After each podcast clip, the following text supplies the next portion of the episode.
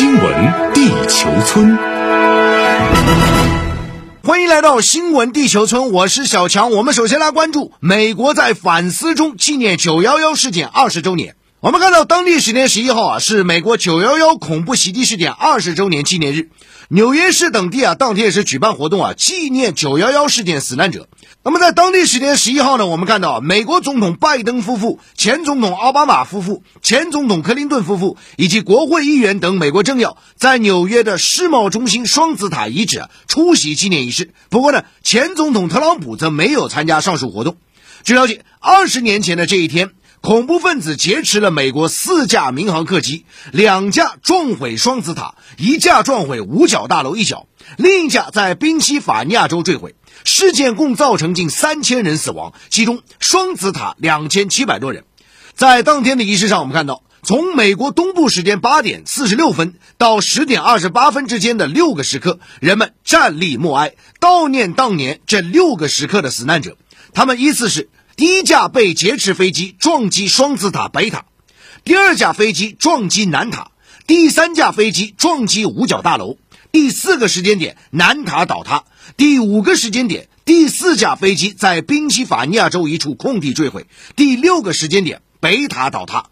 那除了参加纽约举办的纪念仪式之外呢，拜登在当地时间十一号还前往宾州美联航九十三号航班坠毁地和五角大楼参加纪念活动。值得一提的是，拜登当天没有发表演讲，而前总统小布什呢，则是在美联航九十三号航班坠毁地啊发表演讲。他当年称赞机上四十名乘客和机组人员英勇无畏。那么，对于这架飞机的坠毁呢，人们普遍认为，这架飞机原本是计划撞向白宫或者是国会，是机上人员勇斗劫持者挫败了这一图谋。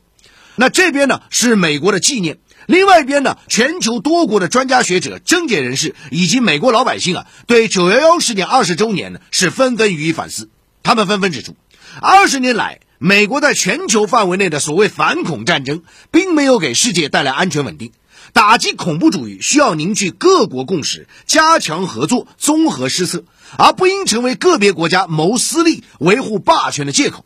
同时呢，越来越多美国人表示。美国正朝着更坏的方向，而不是更好的方向发展。美国面临的威胁不仅是来自国外，还源于国内啊！美国社会的分裂仍在加深。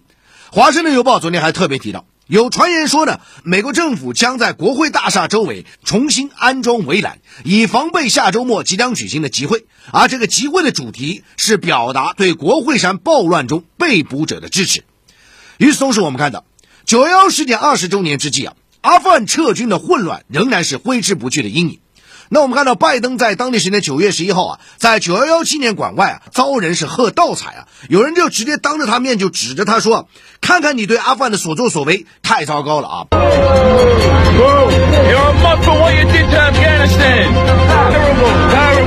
不过，拜登虽然听到，但是没有对这些做出回应啊。另外一边呢，塔利班的动作也是引发全球关注。据美联社报道。在当地时间九月十一号下午，由阿富汗塔利班主导的过渡政府在阿富汗总统府举行了简单的仪式，代理总理升起塔利班旗帜，宣告新政府正式开始运作。美联社援引分析认为，塔利班此举带有挑衅意味。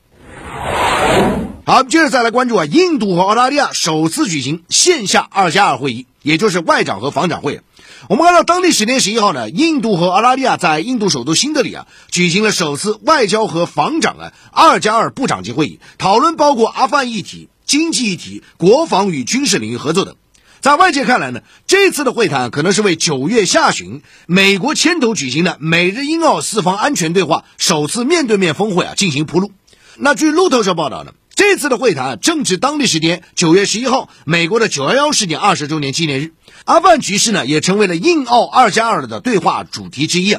那双方就指出，印度和澳大利亚希望确保阿富汗永远不再成为滋生和训练恐怖分子的安全港。此外呢，双方还讨论了包括促进所谓航行自由、促进印太地区和平发展等。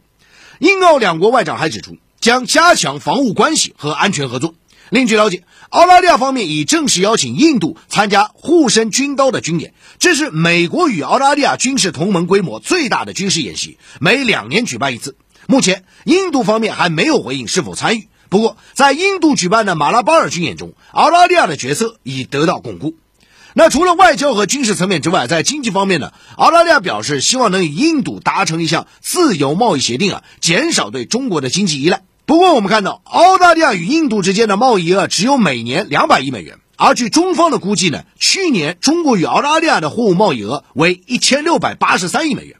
需要指出的是，印度和澳大利亚都为四方安全对话，也就是美日印澳机制成员国。近年来，美国提出印太战略之后，这个机制动作频频，被认为可能会发展成为亚洲小北约。而在被问及亚洲小北约这个说法时啊，印度外长最新表示，北约与四方安全对话的机制没有任何关系，后者是关注疫苗供应链等问题。不过呢，澳大利亚广播公司援引分析师指出啊，印度和澳大利亚二加二会议啊，表现出这两国家战略利益日渐趋同的迹象。据了解，今年三月份，日本、美国、澳大利亚、印度四国举行首次四方安全对话视频峰会。而在本月下旬呢，线下的四方峰会的时间也已基本敲定。据日本共同社报道，美日印澳正在就九月二十四号在华盛顿举行首次面对面峰会展开最后协调。好，新闻地球村这时段来重点聊聊环球商业财经。我们先来聊聊这国际大宗商品涨势啊。那么，随着最大的铜生产国智利的铜矿啊劳工紧张局势得到缓解，现在悬在国际铜的这个价格头顶上这个供应问题啊暂时告一段落。但整体来讲啊，包括在疫情啊、货币宽松啊、供应链等大背景下呢，大宗商品的上涨态势可能还将持续一段时间啊。如果价格再攀高峰啊，也不令人意外啊。比如说呢啊。铜之后，铝的从业者又发出警告了。现在困难局面才刚刚开始啊。那么稍后我们给大家展开讲啊。那么据了解呢，在当地时间九月十一号啊，跨国矿业巨头必和必拓旗下的智利铜矿啊，工人们投票接受了这个嗯，就新版的薪资方案了，避免了一个大规模的罢工啊。还好没有发生啊，发生的话，这个刚刚过去的周末。国际铜价又要飙涨啊！那么此前一天呢，智利国家矿业公司表示啊，该公司也达成了一份协议，结束了工会成员在矿场超过三周的停工。那可以说，接连的协议啊，意味着全世界最大铜生产国智利铜矿劳动力紧张关系啊出现了缓解啊。而作为全球最大的铜生产国呢，可以这么讲，铜的板块在有色加工方面啊，铜的板块它的动向就取决于智利矿场的这些变化。所以，我们现在看资本市场，包括有色加工，包括黑色系，包括铜，包括铝，跟国际的局势是密切相关啊。所以，我们也反复的跟大家强调，就是说，你做投资，国际商业财经的重要性啊，愈发的凸显啊。那么，今年以来，我们看到呢，乘着本轮大宗牛市的东风啊，铜价是一路升至历史高位啊。那么，工人们呢，啊，也利用这个铜价的利润高价作为谈判筹码，要求加薪，要求加福利，要求等等等等啊。那对于铜价呢？现在这个汇率一方面啊，评级机构就指出呢，无论罢工是否发生啊，都会导致投资者恐慌。因为最近几周啊，交易所的铜矿库存啊又出现了一个下降，市场本来已经很紧张，如果再发生大罢工，那么铜价又会刷新历史高点，相关的板块、相关的个股又会出现一个飙涨。那么分析师指出呢，上半年主要的矿商的铜产量仍然是低于去年，而且需求端不断的上涨，尤其是新能源汽车对于铜的这个需求，包括碳中和背景下一些能源的设备现在大量需要铜，所以在这是一个大环境、大背景，大家看到，那不只是铜了，有色金属乃至大宗商品近期一直面临着供应链难题。咱们说好铜，再来说说铝啊。那么铝呢？大家都知道，前段时间呢，几内亚啊发生相关的政变，它是最大的啊铝的生产国啊，大家就很担忧啊。那么现在这两天的情况怎么样呢？北京时间九号到十一号，在芝加哥举行的铝业峰会上呢，很多与会者表示，在明年的大部分时间里，供应短缺将继续困扰铝这个行业。那么一些与会者甚至预计说，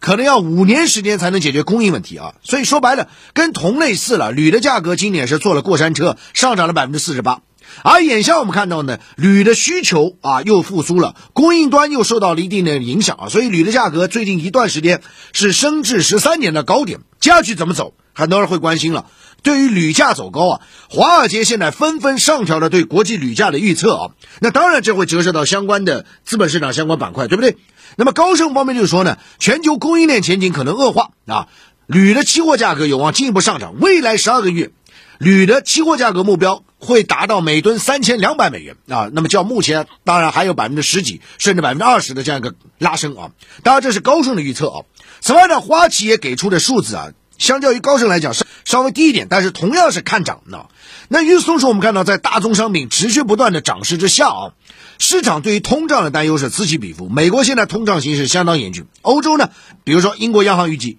今年晚些时候，英国的物价最高可能会上涨百分之四啊。另外呢，欧洲的通胀率啊，则预计在今年的四季度会达到百分之二点六。不过目前看来啊，虽然国际大宗商品涨势持续啊，通胀预期升温，但各国央行还没有明确的转向的信号。比如美联储关于加息这个事儿，短期来讲今年是不太可能啊。关键他们已经把通胀这个事儿放后面了，主要先把就业放在最前面啊，这这么一个状态。然后美联储不动，那么欧洲央行紧盯美联储也不动，然后全球都在紧盯美联储啊，就这么一个状态。而且随着美元的大量的啊不断的印钞票啊，包括这个财政刺激计划、那个财政刺激计划，大量的美元泛滥。你要让大宗商品短期内能够马上有个拐点啊，确实来讲是有点困难，还是要看美联储的货币政策动向啊。什么时候转，可能就是一个大宗商品的转折点啊。当然仅供参考。好了，以上就这时呢新闻地球村有关环球商业财经的全部内容。